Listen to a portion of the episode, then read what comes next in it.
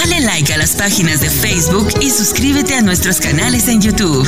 Iglesia Café, Café con Dios y dos son mejor que uno. Ayúdenos a compartir el mensaje de Jesucristo en las redes sociales.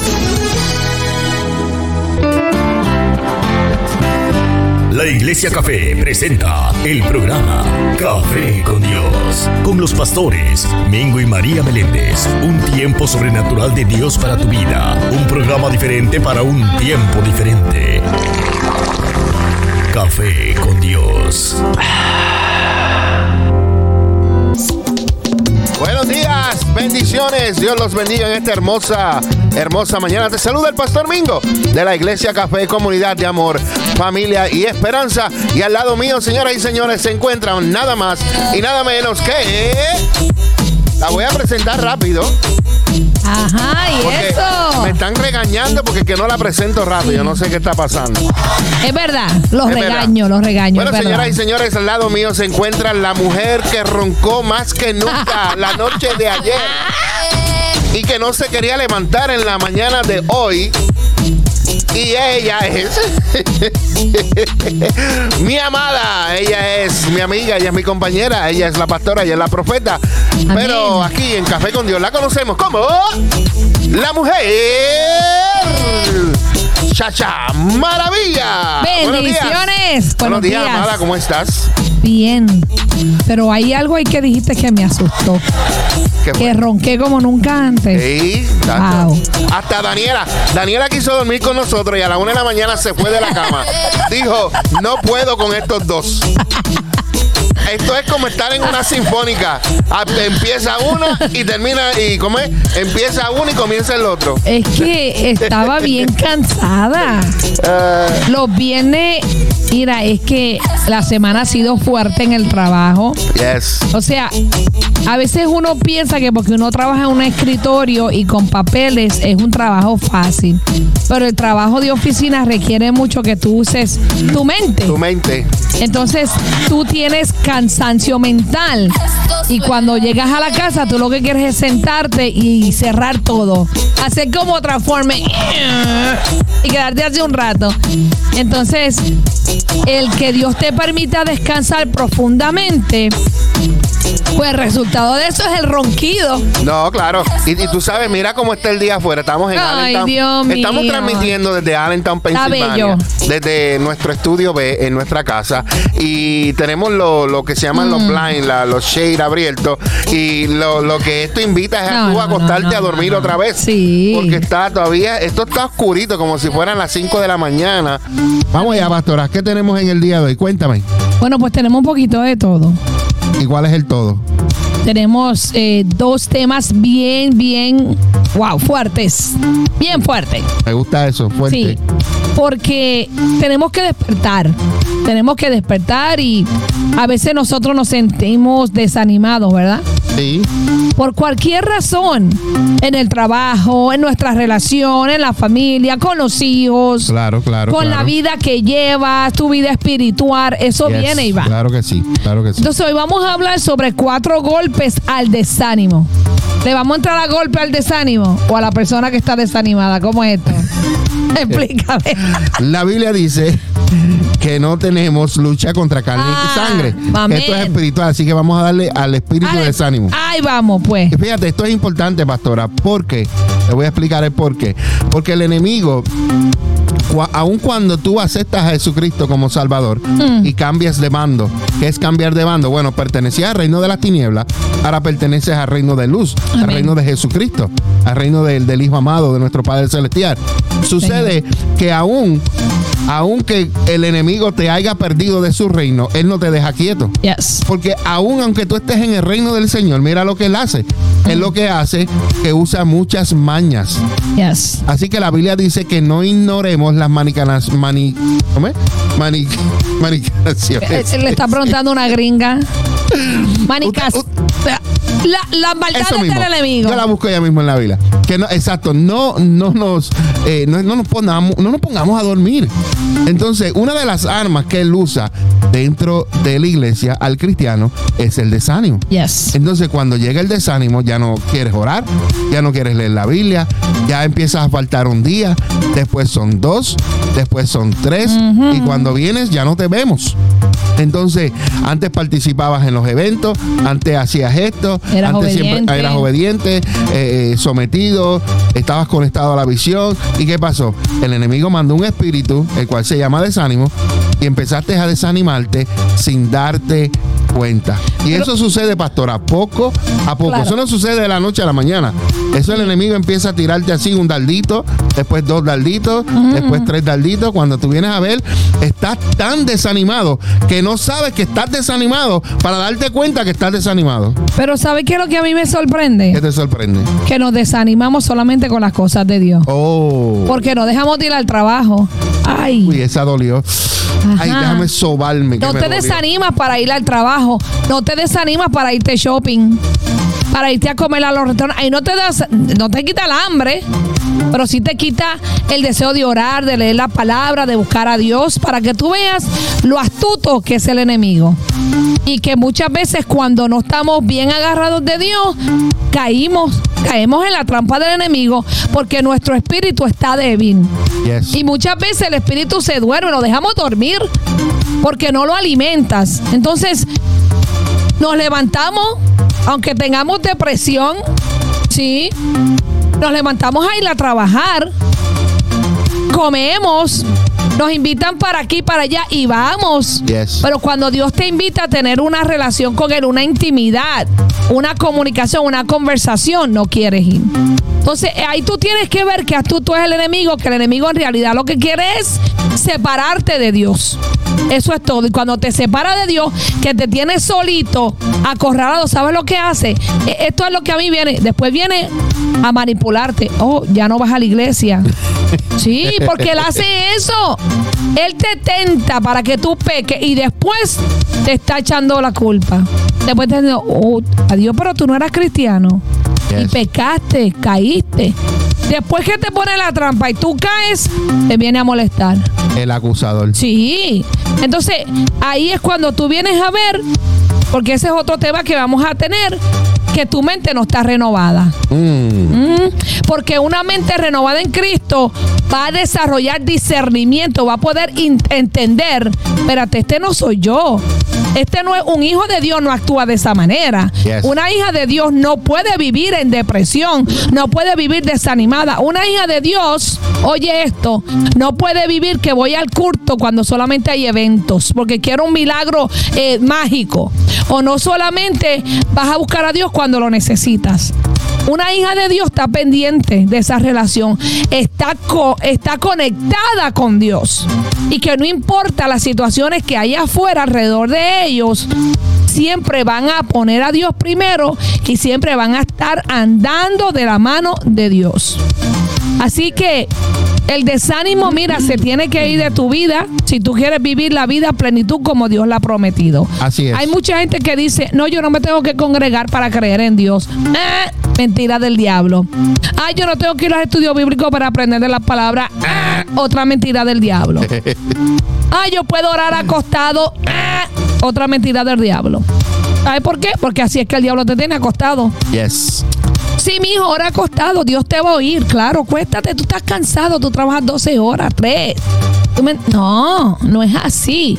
La palabra también dice que nos esforcemos y que seamos valientes. Amén. Entonces tú tienes que ponerle tu parte a que ese desánimo se vaya. Así y cuando es. te toque a la puerta, decirle, tú ya no tienes aquí lugar. Aquí tú no cabes. Tú te fuiste de mi vida y yo te quité todo derecho. Por lo tanto, no tienes derecho a regresar a molestarme. Así es. Y vamos allá. Vamos allá, pastora. Y voy a comenzar, vamos a comenzar con la historia. Voy a comenzar con la historia. Mm. Eh, vamos a leer en lo que es Éxodo capítulo 18, algunos versículos aquí, donde vamos a poder hablar eh, y entrar más a lleno de lo que pues tú comenzaste eh, diciendo en esta mañana. Vamos a darle fuerte al desánimo. Amén. Y esto le sucedió a un varón de Dios, un varón eh, que muchas personas conocen y si tú no conoces, pues es la primera vez que vas a escuchar y se trata de Moisés. Moisés era un profeta, eh, Moisés fue un hombre que Dios lo eligió eh, para sacar al pueblo de Israel de la tierra de Egipto. Pero sucedió que en la tierra de Egipto, pues imagínate, eh, tanta gente, eh, tantas situaciones, tantos problemas que en un momento de la vida de Moisés llega el desánimo y no encuentra qué hacer. Entonces la historia dice así, dice que Jetro, el suegro de Moisés y sacerdote de Madián, se enteró de todo lo que Dios había hecho por Moisés y por su pueblo, los israelitas, y oyó particularmente cómo el Señor los había sacado de Egipto. Los sacó de Egipto, ¿verdad? Entonces, ¿qué sucede, pastora? Sucede que anteriormente Moisés había enviado a su esposa Séfora y a sus dos hijos de regreso a casa de Yetro y él los había hospedado.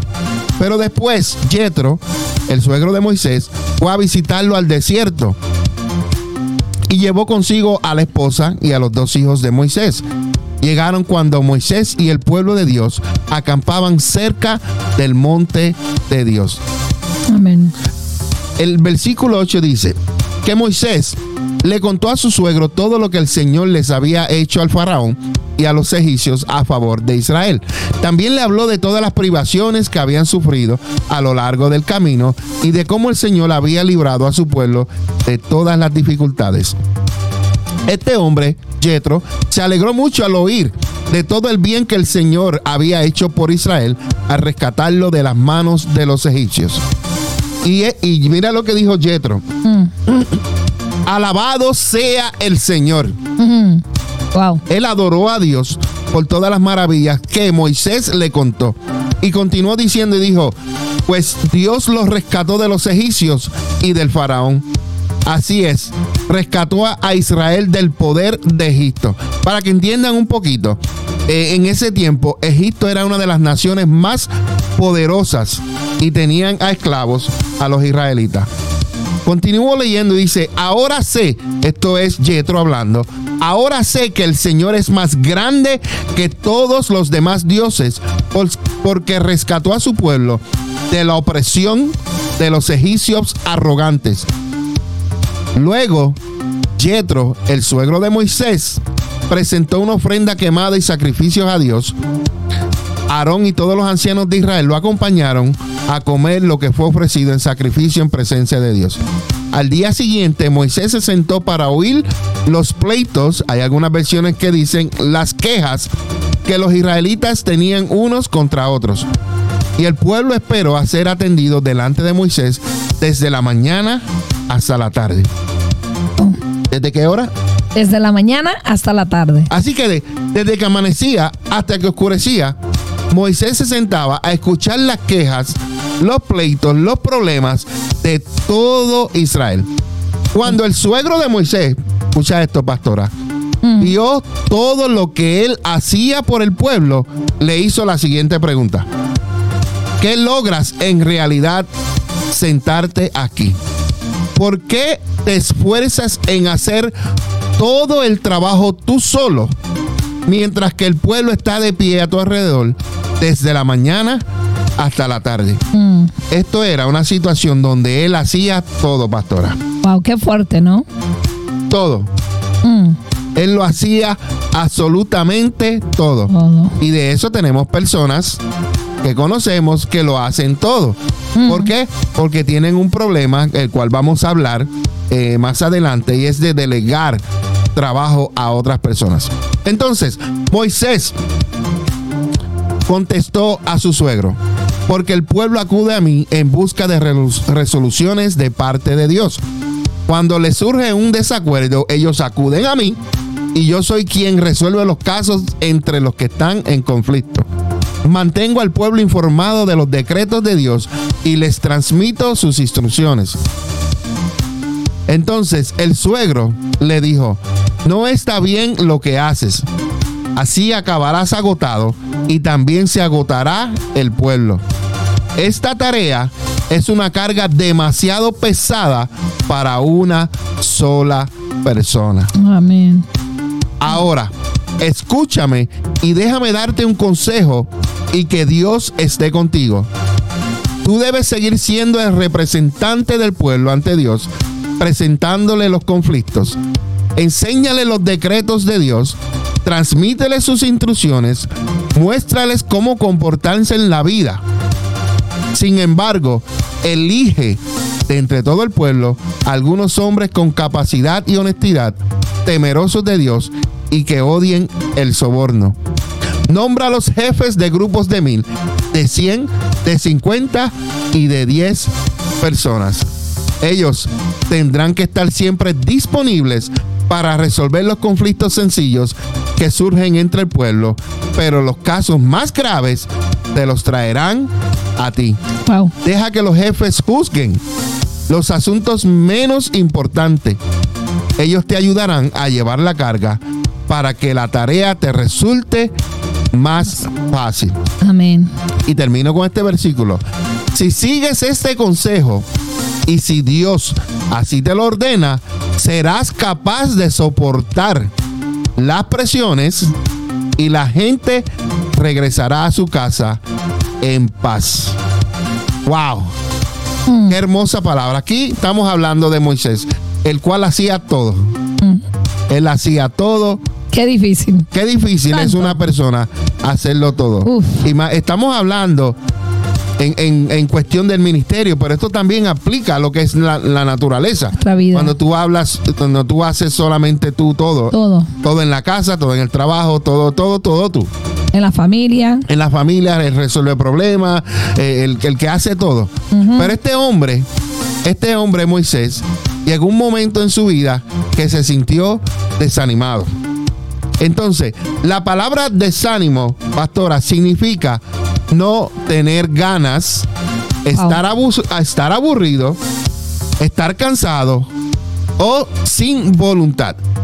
Una persona desanimada siempre, escucha bien, pastora, siempre la persona desanimada siempre abandona el proyecto que Dios puso en su corazón. Wow.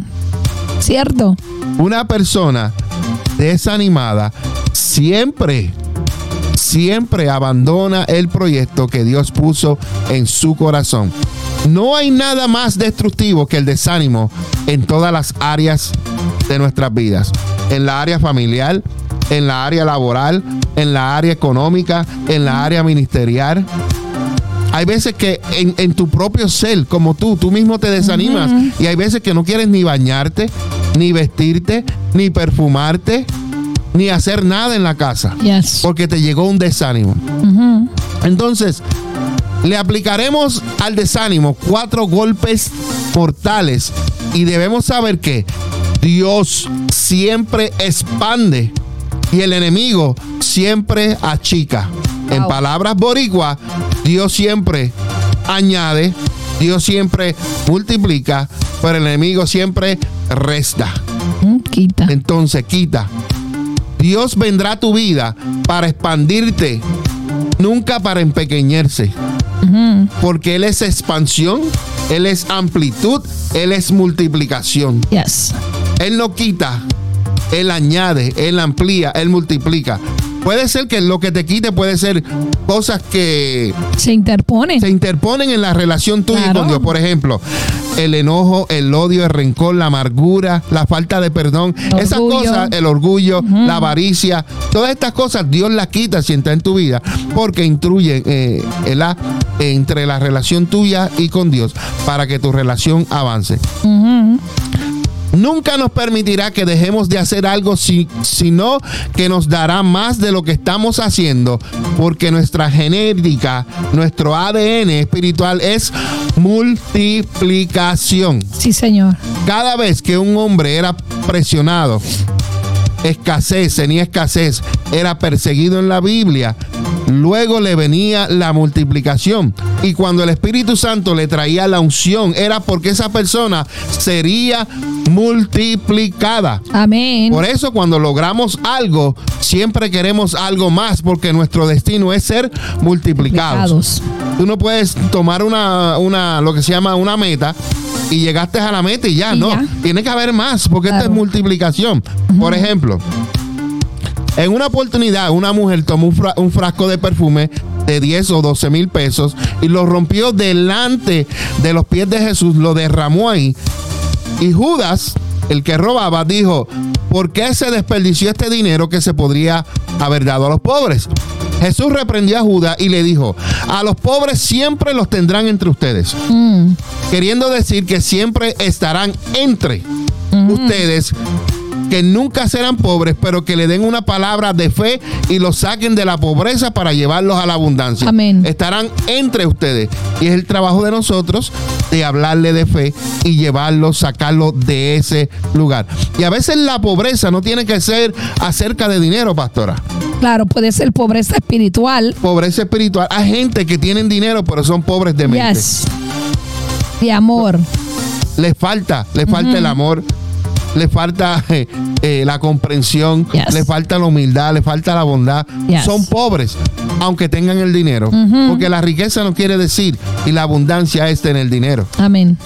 Entonces, David dijo, no he visto justo desamparado, ni su simiente que mendigue pan. Amén. Si tú pones a Dios, si tú pones a Dios primero y tú pones a alguien en necesidad cerca, cerca nuestro es para que le enseñemos nuestro ADN. Si Dios pone a alguien cerca de ti, enséñale nuestro ADN de multiplicación, de que Él también puede tener aceptando a Jesucristo y así poder avanzar, crecer y lograr todos los sueños de su corazón.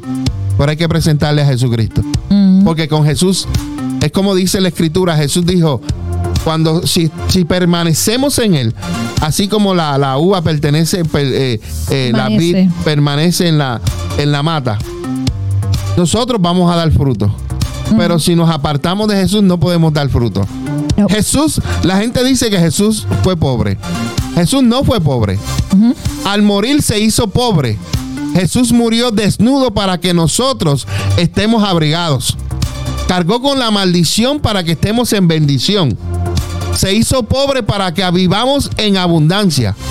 Se hizo pobre, pero no fue pobre. Amén. Cuando Adán desobedeció a Dios, él trajo la maldición y todos los que nacimos de Adán hasta ahora estamos bajo esa maldición. Sí, señor. Pero Pablo dijo que Jesús es el segundo Adán que murió y resucitó. Y los que estamos bajo él heredamos bendición. Amén. Ya no estamos en maldición. Así que si tú no tienes a Jesús, hoy es el día donde tú le puedes decir, Jesús, ya yo no quiero estar en maldición, quiero vivir bajo tu bendición. Gracias, Señor. Por eso, si alguien te maldice, dile, ya yo no estoy bajo Adán para que la maldición me alcance. Ahora estoy bajo la bendición del segundo Adán, que es Jesucristo, y la multiplicación me va a alcanzar. Amén. Así como la maldición se hereda, la multiplicación también se hereda. Te digo en esta mañana, querido amigo, querido hermano, Dios quiere expandirte. Sí, Señor. Dios quiere que tú crezcas. Dios quiere que tú madures. Dios quiere que tú llegues y alcances el potencial que ya Él dijo para ti. Pero tú necesitas tomar una decisión y creerle a Dios. Por ejemplo, no tengo trabajo, luego consigo uno, tengo un sueldo y pronto llego a ser jefe. Compro la fábrica y después recibo otra fábrica y otra más. O sea, voy de bendición en bendición. Amén. Cuando Dios nos lleva en, espaci- en expansión, observamos dos cosas. Número uno, nuestros cuerpos nos limitan. El espíritu puede soñar, ir de un lado para otro, pero el cuerpo no lo acompañará porque tiene un límite, se cansa y no resiste tanta bendición. Y número dos, la mente tampoco resiste. Número uno, el cuerpo se limita y la mente tampoco resiste.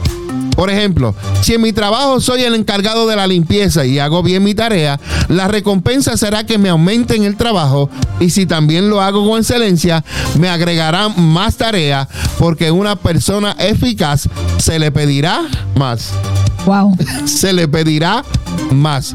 Entonces, pero habrá un momento en que llegará al tope y lo que antes hacía con excelencia comenzará a ser deficiente. ¿Tú has visto eso muchas veces, pastora? Mm. Todo el donde, tiempo. donde personas empiezan trabajando, pa, pa, pa, pa, pa. Entonces, están, están, pastora, enfocados en su trabajo. De momento, se desenfocan Yes. y empiezan a mirar lo que los otros hacen. Ajá. Y como los otros hacen y están haciendo menos y están pagándole más o están Recibiendo más. recibiendo más porque hacen menos, tú te desenfocas y ¿qué empiezas a hacer? Empiezas a ser deficiente. claro. Porque antes estabas enfocado en tu trabajo, no importando quién estaba para los lados. Yes. Y ahora te desenfocaste y empezaste a ser deficiente Ay, ay, ay. e in- inefi- y tienes ineficiencia. Yes. Esta ley de Peters que dice toda persona es capaz hasta su nivel de ineficiencia. Cierto. Así pasa con las bendiciones de Dios. Recibimos abundantemente hasta que la mente llega a un punto de ineficiencia. El espíritu tiene la capacidad de soñar y alcanzar el mundo, pero el cuerpo y la mente no pueden. Entonces ahí aparece lo que vamos a hablar en el día de hoy, que es el desánimo. Wow. Está bueno esto. Escucha esto, pastora. Cuando la, por eso, por eso es que la Biblia dice en Apocalipsis que hubo una, una de las iglesias donde Jesucristo le dijo, vuelve al primer amor. Amén. Esa persona o esa iglesia que Dios le dice, vuelve al primer amor, esto significa que comenzaron enfocados. Yes. Comenzaron, pa, y Bien. todo era Dios, y todo era Jesucristo, y todo era la iglesia, y todo era... Entonces llega un momento en que sucede el desenfoque. Se Y cuando tú empiezas a mirar y apartas la mirada de Jesucristo, Mm. entonces en que empiezas a ver que ya el hermano, mira, el hermano lo ponen a orar, el hermano lo ponen a hacer esto, y yo vengo todos los días y no me ponen a hacer nada. Mm, Entonces te desenfocaste de Jesucristo. Yes. Ahora no estás enfocado en Jesucristo, ahora estás enfocado en lo que, en lo que, en lo que tú quieres hacer para la iglesia. Y no es así. Claro. Porque mientras tú te mantengas enfocado en la iglesia, en, perdón, en Jesucristo, el que te va a promover a es el mismo Dios. Amén. El mismo Dios le va a decir al pastor y le va a poner en su corazón, ponga a fulano a predicar, ponga a fulano a dirigir, Claro. ponga al fulano a hacer esto. ¿Por qué? Porque tú te has mantenido conectado con Dios y Dios va a venir, el Espíritu Santo va a venir y va a poner algo en los pastores y le va a decir, eh, mira Julio, esto y pan y ahí. Pero ¿quién te promovió? ¿Quién lo promovió, pastora? Dios. Dios mismo. Dios. Entonces, tú tienes que mantenerte siendo eficiente en todo momento. Tienes que mantenerte siéndole fiel a Dios. Y, y mantenida tu mirada enfocada en Jesucristo. Porque si a ti, así tú no lo haces, papá, déjame decirte, si tú te desenfocas, quitas tu mirada de Jesús, vas a tener graves problemas. Sí. Si apartas la mirada de Jesús, vas a tener graves problemas. Más, te voy a decir algo bien bonito. Ni en el pastor pongas la mirada, Claro. porque el pastor falla. Claro que sí. El pastor es un ser humano. Mm. El pastor se puede equivocar. El pastor puede venir un día de mal humor de la casa y un día te puede decir algo que te sentiste mal. Entonces, no lo mires como un Dios. Yo no soy un Dios. Amén. Yo soy hijo de Dios. Amén. Sí, Señor. Yo soy hijo, soy heredero junto con Jesucristo. Claro. Aquí el que se lleva la gloria, la honra, es nuestro Padre Celestial y el que tenemos que mantener nuestra mirada fija es en Dios. Mm. Así que mantén tu mirada fija, puesta en Jesucristo, en el dador de la vida. Y déjame decirte que mientras tú te mantengas así, mira, no te va a llegar el desánimo para nada. Porque estás manteniendo tu mirada puesta solamente en Jesús. Pastora, vamos a comenzar. Y vamos a hablar de los cuatro golpes que le vamos a dar al desánimo. Aleluya. Y uno de los problemas que tenía Moisés era que él no delegaba a la gente. Entonces, el primero golpe que le vamos a dar al desánimo es que tú necesitas Delegar. delegar. Cuando nuestro cuerpo llega a su límite, hay que delegar la tarea en otro cuerpo y mente. Eso le pasó a Moisés, que estaba todo el día profetizando desde la mañana hasta la noche. ¿Tú Yes. te imaginas que uno se siente todo el día estar profetizando? Yes. Ay, no. Entonces, Yetro, su suegro, que quiere decir excelencia, lo abrazó y le dijo, Moisés, estás haciendo mal. vas a frenar la bendición. Porque tu cuerpo no lo podrá resistir y tu mente no tiene tanta capacidad. El espíritu sí, pero tu cuerpo y tu mente no tiene tanta capacidad. Aprende a delegar si quieres que Dios te siga dando más. Mm. Delegar significa poner en otros lo que Dios te dio. A veces nos ponemos egoístas y no queremos. No, yo sé interceder, pues yo no le voy a enseñar a nadie. Yo tengo discernimiento, yo no le voy a enseñar a nadie. Entonces, no queremos poner lo que Dios nos dio en otros. Y eso no es así.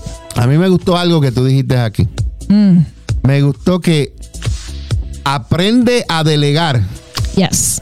Aprende a delegar si quieres que Dios te siga dando más. Claro. Cuando yo estudiaba esto, cuando yo estaba aprendiendo de esto, eso a mí me impactó. Yes. Porque mucha gente quiere más de Dios, pero no aprenden a dar. Porque cuando tú estás delegando, tú estás dando una instrucción, estás dando, ok, yo voy a delegar a fulano, eso no quiere decir que me voy a apartar de mi responsabilidad. Porque hay gente que delegan y, se olvidan de que, no, no, hay que delegar, pero hay que supervisar. Exacto. ¿No me entiendes? Entonces, eh, esto de aprender a delegar, si quieres que Dios te siga dando más, a mí me impactó. Y yo digo, wow. Sí, porque es que, perdón, pastor, cuando, cuando tenemos algo que Dios nos dio y no lo delegamos, pues estamos siendo egoístas y ya llegamos al límite. Yes. Dios no te va a dar algo si eres egoísta. Dios no te va a dar más. Porque no lo vas a compartir. O sea, lo que tú tienes ya está lleno. ¿Y dónde Dios te va a dar más? Si lo que tienes lo tienes ahí aguantado, tienes que soltarlo, tienes que dar para que Dios te dé más. Entonces tenemos que dar lo que Dios nos ha dado. La recompensa de la unción es más trabajo. Y si no delego, no podré tomar lo nuevo que Dios me quiere dar. Fácil. La recompensa de ilusión es más trabajo. Esa es la recompensa. Dios te va a dar más trabajo. Pero si no delegas, no vas a poder tomar lo nuevo que Dios te quiere dar. Dios es un Dios que todos los días hace cosas nuevas. Depende de ti si tú las quieres o no. Entonces hay gente que no avanza porque se estancó y se desilusionaron por no delegar. Porque nos volvemos egoístas y orgullosos. Dios me usa mejor que ella. ¿Quién dijo que ella puede hacer esto mejor que yo? Mm. Ay. Si la visión es chica, pequeña, la tomará como propia y se aferrará a ella sin delegar. Entonces no vas a crecer. Oye esto. Si Dios te dio una visión y la visión es pequeña, ¿verdad? Pero tú te aferraste tanto a ella que no la quieres soltar, no vas a crecer. La visión no va a crecer. Porque Dios quiere que deleguemos para que Él siga dándonos instrucciones, direcciones, unción, lo que necesitas para que esa visión crezca. Delegar no es negar ni dejar ni es vagancia. Es poner en otro. Es expansión, expandirte. Es enseñar lo que aprendiste. Es compartir lo que ya Dios te dio. Sé que Dios a mí me va a dar algo más grande. Amén. Y para eso yo tengo que soltar lo que poseo para tomarlo y luego volver a delegar para alcanzar lo más grande que vendrá. Si tú no puedes soltar lo que ya Dios te dio, no vas a poder alcanzar lo más grande que viene. Así es. Si la visión es grande, la, expansión será más grande. Mira lo que Jetro le dijo a Moisés. Le dijo, Moisés, delega. Atenderás los casos difíciles y elegirás líderes que liderarán por mil, otros por cien, otros por cincuenta y otros por diez personas. Hay gente capaz cerca de ti. Pero a veces el pastor o la pastora te dice, tienes tres, cuatro personas para que las llames en la semana y le des seguimiento y no puedes o no quieres. Mm. Entonces, ¿cómo Dios te va a dar diez ¿Cómo Dios te va a dar a 100 personas a que tú supervises o a que tú lideres si tú no quieres? No puedes hacerlo. Moisés no lo vio porque no quería delegar. Pero cuando abrió sus ojos, entendió el consejo divino y descubrió que había gente que tenía la unción por mil, por cien por 50 y por 10. Esto ¿En quiere- cuál de esos estás tú? En- esto quiere decir que aún dentro del pueblo de Dios hay personas capacitadas para dirigir personas, ya sea de poquito Claro. o de multitudes. Y Moisés tenía ese tipo de personas, pero él no se daba cuenta y él todo lo quería hacer. Él. Entonces, y él no, como no pudo, como él no pudo delegar, estaba tan y tan cargado. Y eso le sucede mucho a personas en el ámbito eh, eh, ministerial, donde lo quieren hacer todo, no confían en nadie, pero entonces están agotados, están que tiran la toalla, están que no pueden hacer más nada, Claro. no quieren hacer más nada. Ha llegado el desánimo. ¿Por qué? Porque no han aprendido a delegar para que así trabaje- trabajemos en conjunto y trabajemos en equipo. Claro. Adelante, pastor. Hay personas que están esperando ser descubiertos, que sean activados para sacar su potencial. Pero ¿sabes qué? Antes de eso hay muchas cosas que tienes que dejar ir. Hay muchas cosas que tienes que soltar. Porque Dios no va a poder usar una persona que es altiva, que es orgullosa, que es prepotente para liderar a los demás. Porque ¿qué le va a enseñar? ¿Orgullo? ¿Prepotencia? No. Tienes que prepararte tú primero. Hay un potencial en cada uno de nosotros. Dios nos creó y Dios depositó algo que va a ser necesario para ayudar a los demás. Amén, así Pero es. tú tienes que dejarte ayudar primero. Y muchas veces decimos, ah, yo no le cuento los problemas míos a nadie. Ah, no, yo no necesito ayuda. Ah, bueno, pues te vas a quedar ahí entonces. Porque delegar no significa pasar la tarea y olvidar.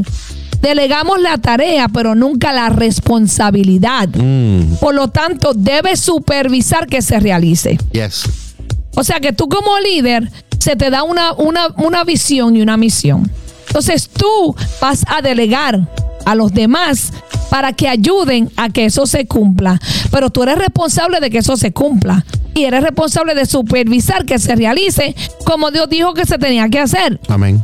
Hay cosas que son indelegables. Hay cosas que no se te van a poder delegar.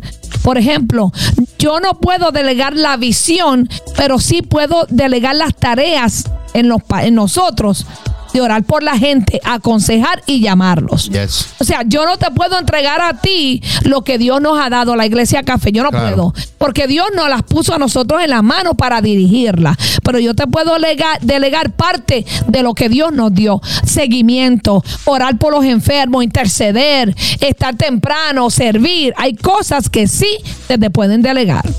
Los indelegables lo indelegable es la esencia de lo que Dios nos da. Pero cuando delegamos recibiremos aún más y daremos la oportunidad a otros que estaban dormidos para soltar su unción, haciendo crecer al líder que hay en tu interior. Wow.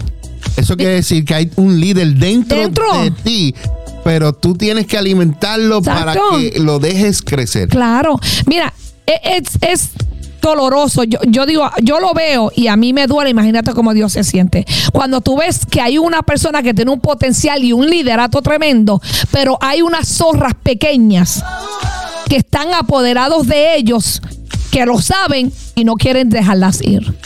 Y te voy a decir, eh, y yo no sé por qué Dios vuelve y me trae. Hay a veces, y lo vemos también en el trabajo, que tú ves que eh, fulano entró después de ti, lo ascendieron a team leader o a line leader y ya se cree mejor que tú. Y es el orgullo. Yes. Yo soy intocable, eh, yo hablo lengua, yo tengo revelación de... No, mi amor, mientras más humilde tú seas, más Dios te va a usar. Yes. Mira lo que dijo John Maxwell de una persona puede dejarle a otra. Tú le puedes dejar a otra tres cosas. Un souvenir, que es el recuerdo de una fiesta. Un trofeo, que es lo que ganaste en un campeonato. Un legado, la herencia que queda para las próximas generaciones. Pero para recibir cosas mayores de Dios, debes de cambiar tu mentalidad. Ay, mamá. Número dos. Debes cambiar la mentalidad. Y voy a hacer una pausa ahí. Porque el próximo tema, en la próxima hora, o en el próximo tema que vamos a de- desarrollar, es una mente renovada. Vamos Así que mantente ahí que ese es el próximo tema. Pero mientras tanto, vamos a terminar este y estamos hablando acerca de lo que es el desánimo. Y le estamos, le vamos a dar cuatro golpes al desánimo. El único, el primer golpe que le dimos, le dimos es que debemos delegar. Delegar. Delegar. Amén. Lo próximo que debemos hacer es innovar. ¿Por qué innovar? Innovar porque tienes que hacer cosas diferentes, no puedes hacer siempre lo mismo, porque te va a llegar el cansancio, el desánimo. Recuerda lo que dijimos al principio de lo que es el desánimo. Yes. Dijimos al principio que el desánimo significa no tener ganas, estar aburrido, cansado y sin voluntad. Yes. Si tú haces lo mismo todo el tiempo, te va a pasar eso. Claro. Entonces, todo nos cansa. Por eso, por eso llega el aburrimiento. Innovar significa agregar. Significa Yes. agregar el factor sorpresa. Escucha bien, el factor sorpresa. Hacer algo nuevo. ¿Tú sabes qué? En la iglesia café hay ese factor. si no, pregúntale a mis hijos. Wow, el pastor me sorprendió hoy. Wow, el pastor me. Hoy me toca. El pastor me dijo que tengo que hacer esto hoy. ¿Por qué? Porque esto es eh, eh, eh, innovar significa poner ese factor sorpresa o hacer, Hacer algo, algo nuevo. nuevo. Por eso es que hay veces, pastora, que yo le hablo con pastores y la pastora a veces me mira like. En serio. Mira, hay veces venimos y adora, eh, por adoraciones suaves todo el tiempo. Hay veces venimos a adoraciones rápidas en, en- en toda la adoración. Hay veces que mezclamos las rápidas y las lentas. Hay veces que, que ponemos tres adoraciones y entro a predicar rápido. ¿Por qué? Porque esto se llama innovar. Nosotros estuvimos en, un- en una iglesia donde era la misma rutina, todo el- no había innovación, era todo lo mismo. Ya se sabía lo que venía después de esto, lo que venía después de esto, lo que todo. Entonces, ¿qué eso llega? Eso llega al desánimo. Eso te llega a que te desganes. Yes. Entonces, aunque sean pequeñas, nosotros necesitamos implementar modificaciones en todo lo que hacemos para no aburrirnos. Amén. Eso incluye hasta en el matrimonio. Y no vamos a hablar de eso porque no estamos en dos son mejor que uno. Mañana noche. Mañana. Pero tienes que hacer algo. Tienes que modificarte para que no llegues al aburrimiento. Entonces, llena tu agenda con actividades para tener experiencias nuevas y crecer. Si estás aburrido es porque estás haciendo lo mismo todo el tiempo. Hay gente que no hace nada, pero absolutamente nada. No aprovecha los días, se levantan y pierden el día y no hacen absolutamente nada. Y como se le van los días, ¿sabes lo que se le van? Las semanas, los meses y se le van los años. Y casi no logran nada en la vida. Cuando llegan a vejez, están reflexionando, dicen, ¿qué hice con mi vida? ¿Qué hice con mi vida? Entonces, tienes que vivir la vida con intensidad. El desánimo no viene porque lo, porque lo que hacemos es malo, sino porque todo llega a una meseta o todo llega a un, a un nivel. Y lo que al comienzo eh, parecía entusiasmo, termina siendo ya rutinario. Por eso debemos añadirle la pasión de innovar. Tú no has visto que hay gente que empieza en el ministerio pampa fogoso y después ya no es, ya no lo hacen con pasión. Ahora es una carga. Yes. Cuando tu ministerio, cuando tu trabajo ya es una carga, ¿sabes qué perdiste? La pasión. O a veces lo, lo hacen obligado. La pasión. Por eso ya perdiste el ánimo, ya perdiste. Entonces, necesitas renovar, necesitas poner una innovación para que todo vuelva a ser como era antes, para que no, no sea aburrido, sino que, que como lo hacías antes, que lo hacías con amor. Lo hacías con amor, lo hacías con pasión, lo hacías porque te, te amaba, te gustaba.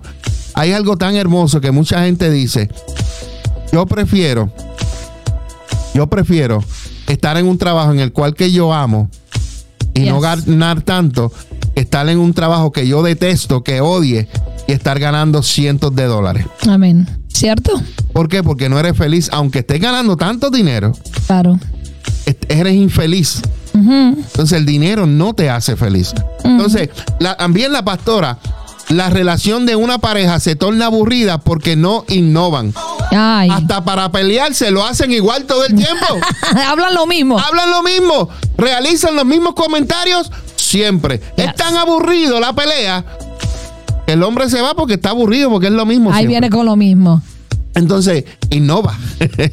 Haz cosas diferentes para así darle ese golpe al desánimo y no te sientas desanimado. El próximo golpe es que tú necesitas disfrutar. Disfrutar.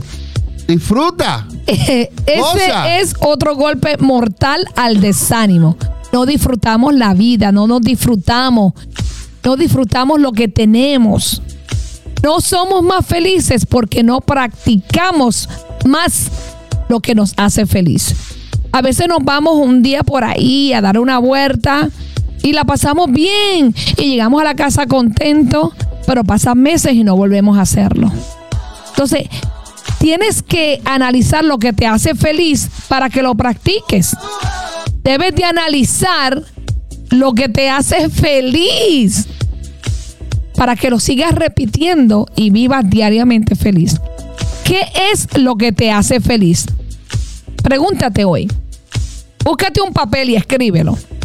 ¿Qué te hace feliz? Agrégalo a tu agenda y no esperes para mañana. Nadie tiene los días contados. Haz lo que alegra a tu corazón. Tú tienes que ser feliz primero. Si tú no eres feliz, tú no vas a poder ser feliz a los demás. Si tú no estás contento como tú eres, quién tú eres, tú no vas a poder traerle felicidad a los demás. Este es el día que hizo el Señor. Me gozaré y me alegraré en Él. Chico, chica, Dios te despertó en este día. Pudiste haber muerto en tu sueño. ¿Y qué vas a hacer? Nada. Entonces, yo he visto personas que le han pasado los años y se mataron trabajando dos trabajos, siete días a la semana. Y después cuando están en una cama, que me cuentan la vida, me cuentan lo que quisieron hacer y no lo pudieron hacer. Me quedo yo como que, wow, que esta persona nunca se montó en un tren, que esta persona nunca viajó en un avión. Yo me quedo como que, y trabajó tanto, tanto para nada, para no ser feliz. Si haces lo que te hace feliz, volverás a sentir alegría en tu corazón. Eso es clave. Si haces lo que te hace feliz, volverás a sentir alegría en tu corazón. Hay mucha gente triste. ¿Sabes por qué es? No es porque te lastimaron el corazón o te engañaron o te mintieron. Es porque no haces nada. Nunca pones en tu corazón lo que haces. Lo haces y ya. Cuando tú pones algo en tu corazón y tú planeas hacerlo, tú lo haces con amor, con pasión, con alegría. Y cuando tú lo haces, te satisface lo que hiciste. Poniendo en el corazón todo lo que tú quieres hacer, va a añadir pasión a tu vida porque lo estás haciendo por alegría, por amor, por paz, porque deseas hacerlo. Si tú estás barriendo las calles, deberías hacerlo igual como pintaba el cuadro eh, Miguel Ángel, o como el que componía Beethoven, o como el que escribía Shakespeare. O sea, lo que haces, hazlo con amor, hazlo con pasión. Tú deberías limpiar esa calle de tal manera que los moradores del cielo y de la tierra se paren y digan, aquí vivió un gran barrendero que hizo bien su trabajo. Eso lo dijo Martin Luther King. Que cuando Dios mire del cielo diga, aquí vivió un adorador, aquí vivió un evangelista, aquí vivió un portador de mi amor. Porque hasta para limpiar, pon tu corazón en disponibilidad. ¿Sabe por qué? Debemos de ser diversos. Que tus dichos alegren a los demás. Llega a tu oficina, a tu compañía, a tu factoría contento, lleno del amor de Dios. Vamos a alegrarle a los demás. Que la gente diga, wow, esa persona vivió de tal manera que causó alegría que convertía el mal momento en uno placentero. Sé uno de esos. No seas un amargado. No seas una persona triste. Yo, hay personas que a veces cuando, cuando dicen, no, yo le sirvo a Dios, tú le ves la cara de, de limón. Una cara amarga, agria. Y yo digo, Señor, pero ¿a qué Dios este le sirve? Porque el Dios que yo le sirve, me- Dios, Dios me tira chistes a mí. Yo digo, wow, Señor, te pasaste. Eso fue un chiste tuyo, ¿no? Vamos, tenemos que sacudirnos. Mira lo que dice, lo que dijo Martin Luther King. Si no descubriste nada por lo que valga la pena morir, es que no estás preparado para vivir. Qué fuerte. Lo voy a repetir. Si no descubriste nada por lo que valga la pena morir, es que no estás preparado para vivir. Hay gente que vive la vida por vivir. Hay gente que están vivos hoy porque se levantaron y ya, pero no tienen un significado, no tienen una meta. Por eso hoy pregúntate, ¿he soñado lo suficiente? ¿He vivido plenamente? ¿He aprendido a desprenderme? ¿He amado bien? ¿He pisado la tierra para traer un avivamiento? Esto y más es disfrutar. Es ser feliz contigo mismo primero para después hacer los demás felices. Amén. Y la número cuatro. ¿Cuál es la número cuatro, pastor? La número cuatro es confesar fe. Es confesar fe. eso es darle un pescozón al desánimo. Claro, el confesar fe es hablar como Dios habla. El idioma de Dios. Es el idioma de ¡Qué Dios. lindo! La fe es el idioma de Dios. Habla fe, entiende fe, responde fe. Wow. Eso está por bueno. eso, por eso yo me, yo me río ayer porque ayer eh, estábamos en una conversación eh, en la mesa y una persona eh, acerca de nosotros nos dice, el pastor sí que tiene fe. ¿Y de qué hablábamos? Pues hablábamos de la radio, hablábamos de, de la radio que tenemos en, en el internet, que es Café Tropical Radio, y tenemos Café con Dios Radio. Tenemos dos emisoras que más adelante le vamos a dar la información. Y yo estaba hablando y yo digo, yo digo, eh, eh, mi sueño es eh, tirar estas emisoras por las ondas radiales, eso es en, en aire, donde tú la puedes escuchar en tu carro, en la, en, en la FM, en cualquier lugar. Entonces, eh, y esta persona dijo, wow, el pastor sí que tiene fe. ¿Por qué? Yo digo, y hablo eso, porque Dios lo habló. Amén. Dios lo dijo que yo tengo un sueño que aunque me cueste un millón, 2.5 millones, Él me lo va a suplir. Y Dios sabe, el que es el que nos conoce, pastora. Claro. Él sabe cuál es mi sueño y el sueño mío es tener la emisora. Entonces, como Dios habla fe, yo voy a seguir hablando fe y yo voy a entender fe y yo voy a responder fe. Y cuando la gente me hable acerca de la emisora, yo digo, no, porque yo me estoy preparando para lo que ya Dios dijo. Sí. Entonces yo estoy hablando, respondiendo, entendiendo lo que Dios dijo. Entonces, muchas de nuestras oraciones, pastora, Dios no las entiende porque no tienen fe. Claro.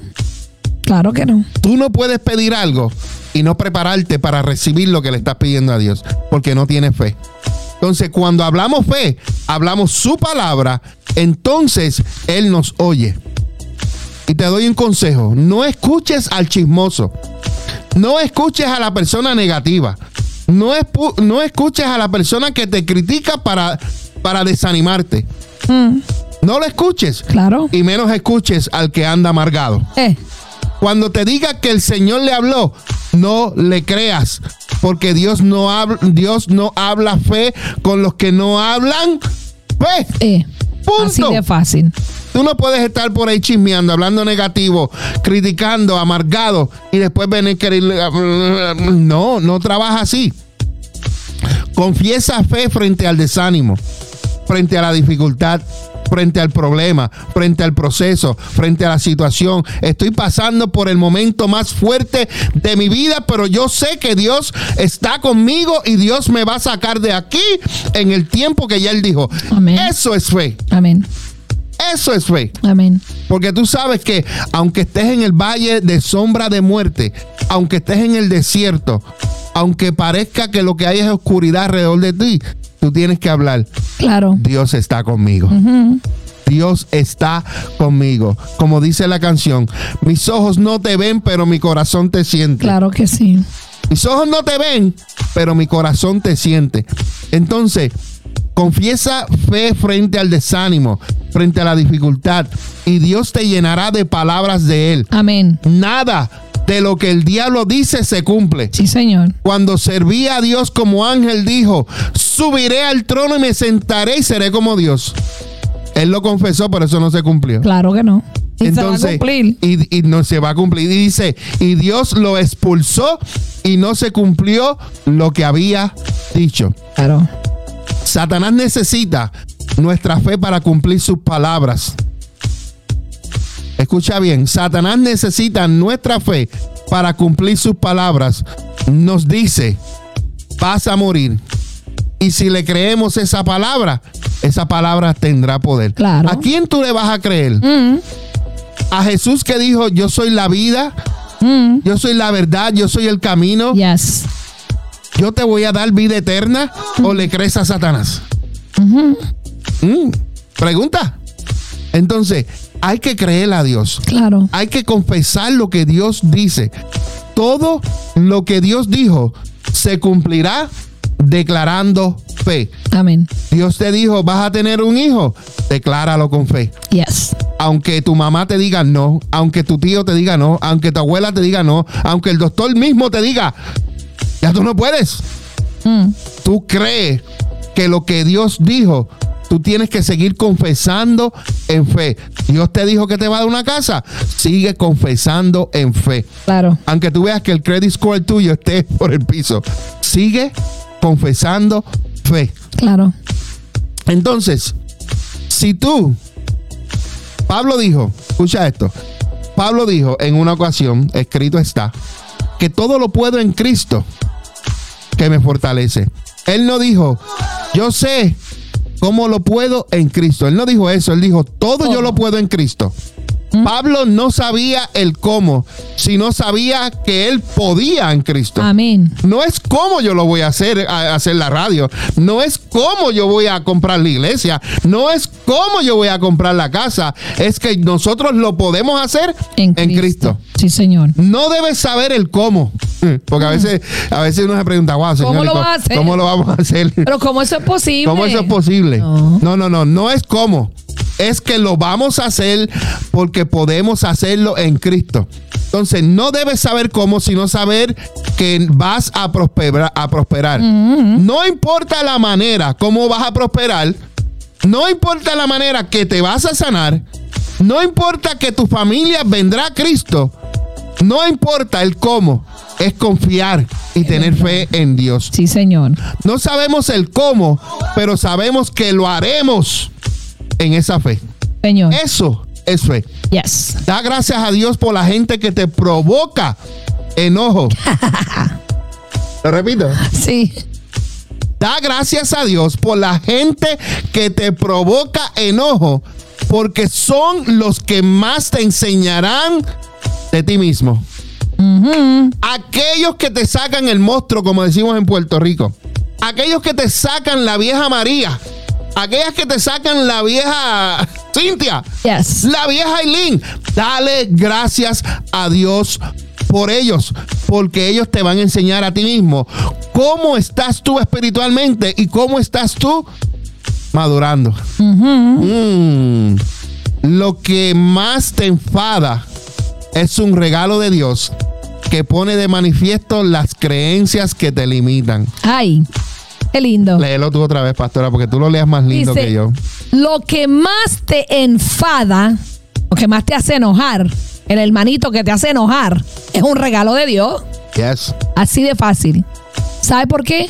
Porque se pone de manifiesto la creencia que te limita.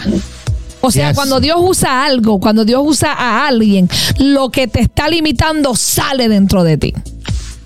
Así que dale gracias a Dios por esa persona que de vez en cuando te hinca. Cuando te hinca, tú despiertas y dices, espérate, déjame sacar el amor a mi prójimo. espérate, déjame sacar el dominio propio. Déjame sacar la paciencia. La tolerancia. Exacto, dale Déjame gracias a sacarlo a Dios. pasear. Dale gracias a Dios por ese hermanito, por ese compañero de trabajo, Yes. por ese familiar que tienes en tu vida. ¿Sabes por qué? Porque cuando te hinca, tú despiertas, espérate, ah, déjame sacar el amor a mi prójimo. Cuando el vecino que, que no se lleva contigo te tira la basurita al lado o la nieve en la acera después que tú paliaste, ahí tú sacas el amor al enemigo. Yes. Así que dale gracias a Dios. Yo le doy gracias es. por todos. Así es. Entonces, cuando algo, cuando algo nos enoja, está demostrando que tiene autoridad sobre ti Wow. y nos limita. Ay, Te limita. ay, ay, ay. Cuando tú no puedes controlar ese enojo, Uh, eso tiene autoridad sobre ti y te está limitando. Por lo tanto, es una área que todavía necesita madurar. Ay, repítalo, pastor. Ay, ay, ay. Cuando algo nos enoja, cuando dice algo es cualquier cosa. Ay, déjame coger esto para mí también. Cuando algo nos enoja, estás demostrando que eso tiene autoridad sobre ti y te limita.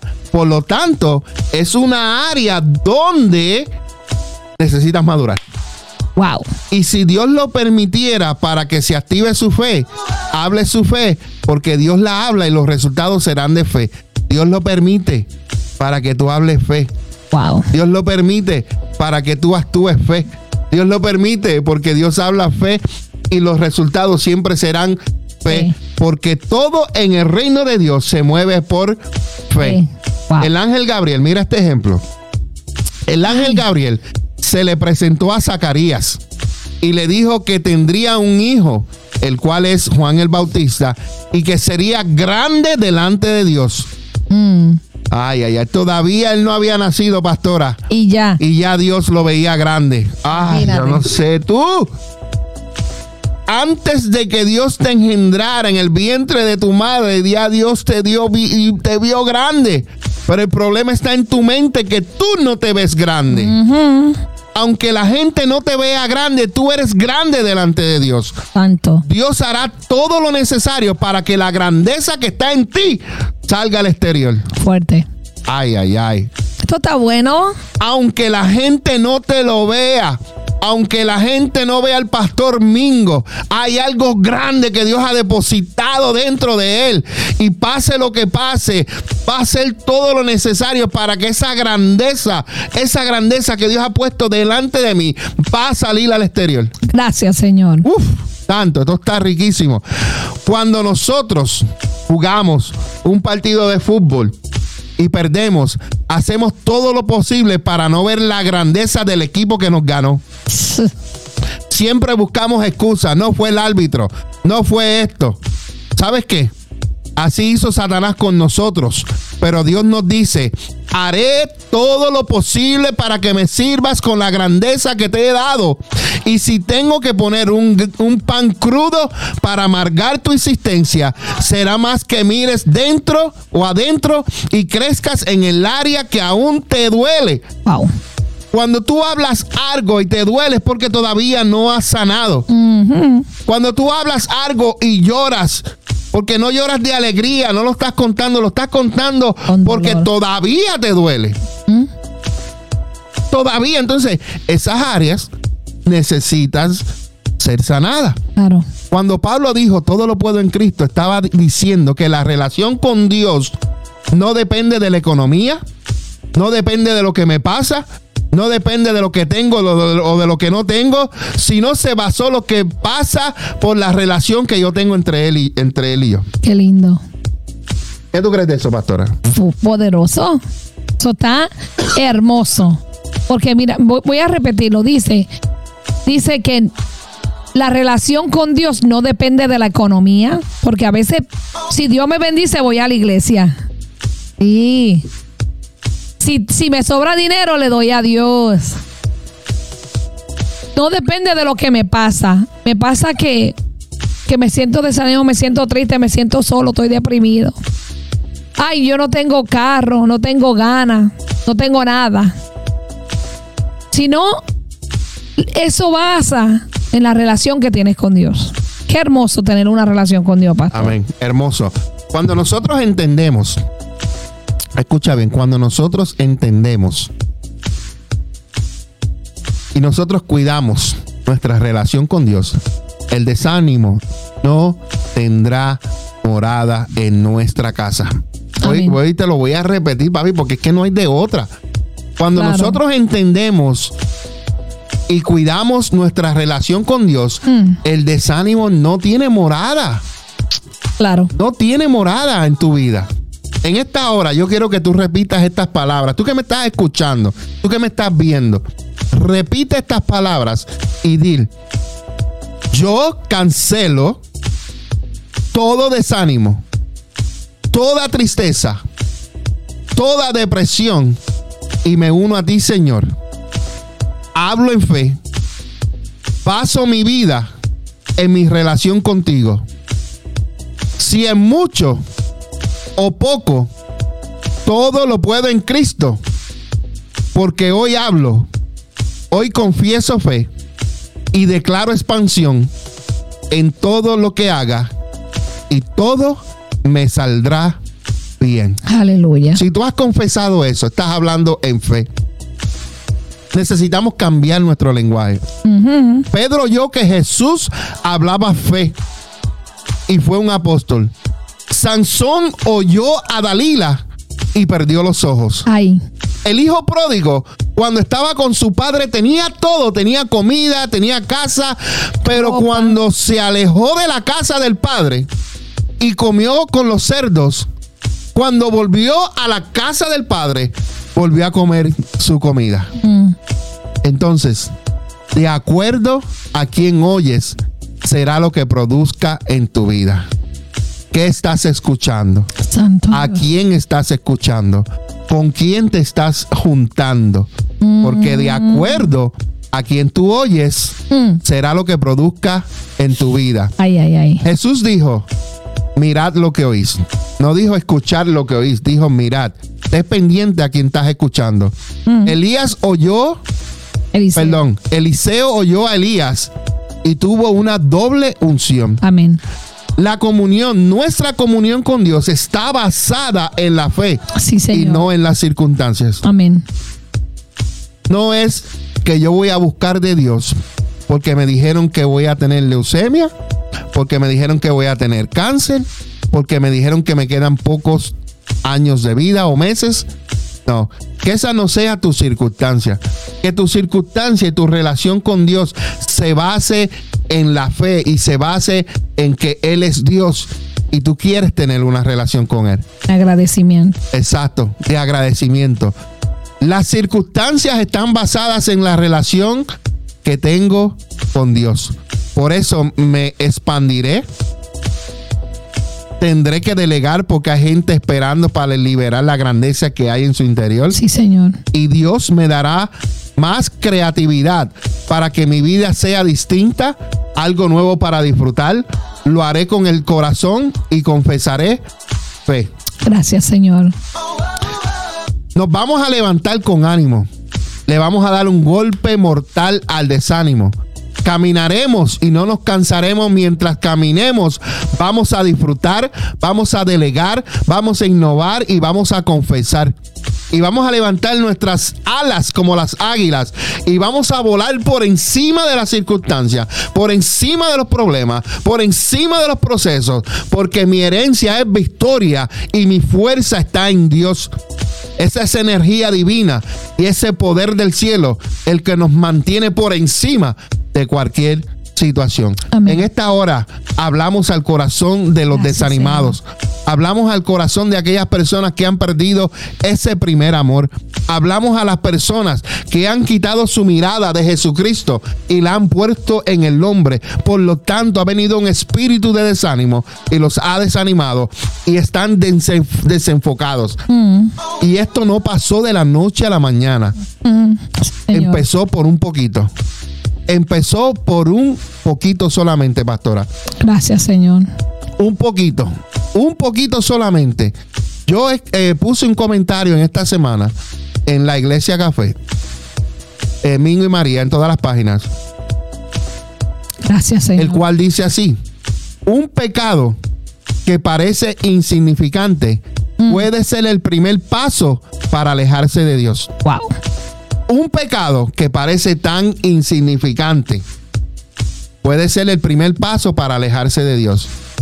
David, David el mismo David tuvo sus problemas. Y llegó un momento en que estuvo apartado. Salomón, por un pecado tan insignificante, al final de sus años, se apartó de Dios.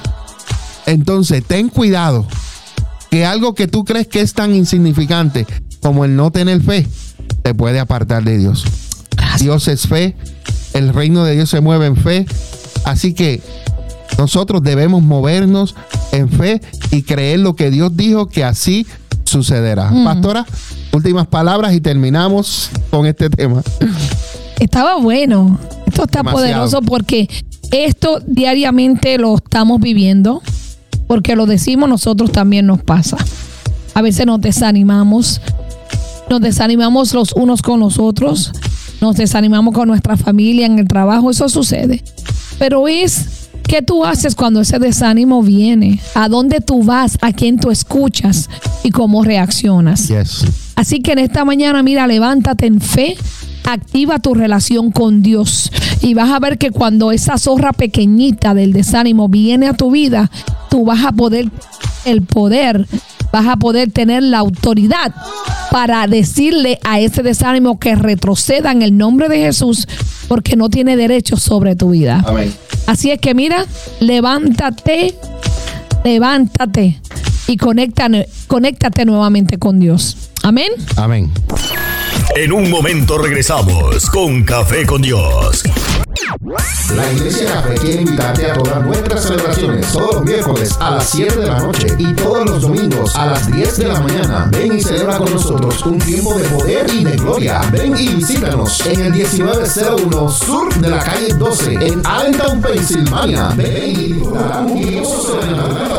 Iglesia Café en el 1901 Sur de la calle 12 en Allentown, Pensilvania. Una iglesia diferente para un tiempo diferente. Una iglesia diferente para un tiempo diferente. Dale like a las páginas de Facebook y suscríbete a nuestros canales en YouTube. Iglesia Café, Café con Dios y dos son mejor que uno. Ayúdanos a compartir el mensaje de Jesucristo en las redes sociales.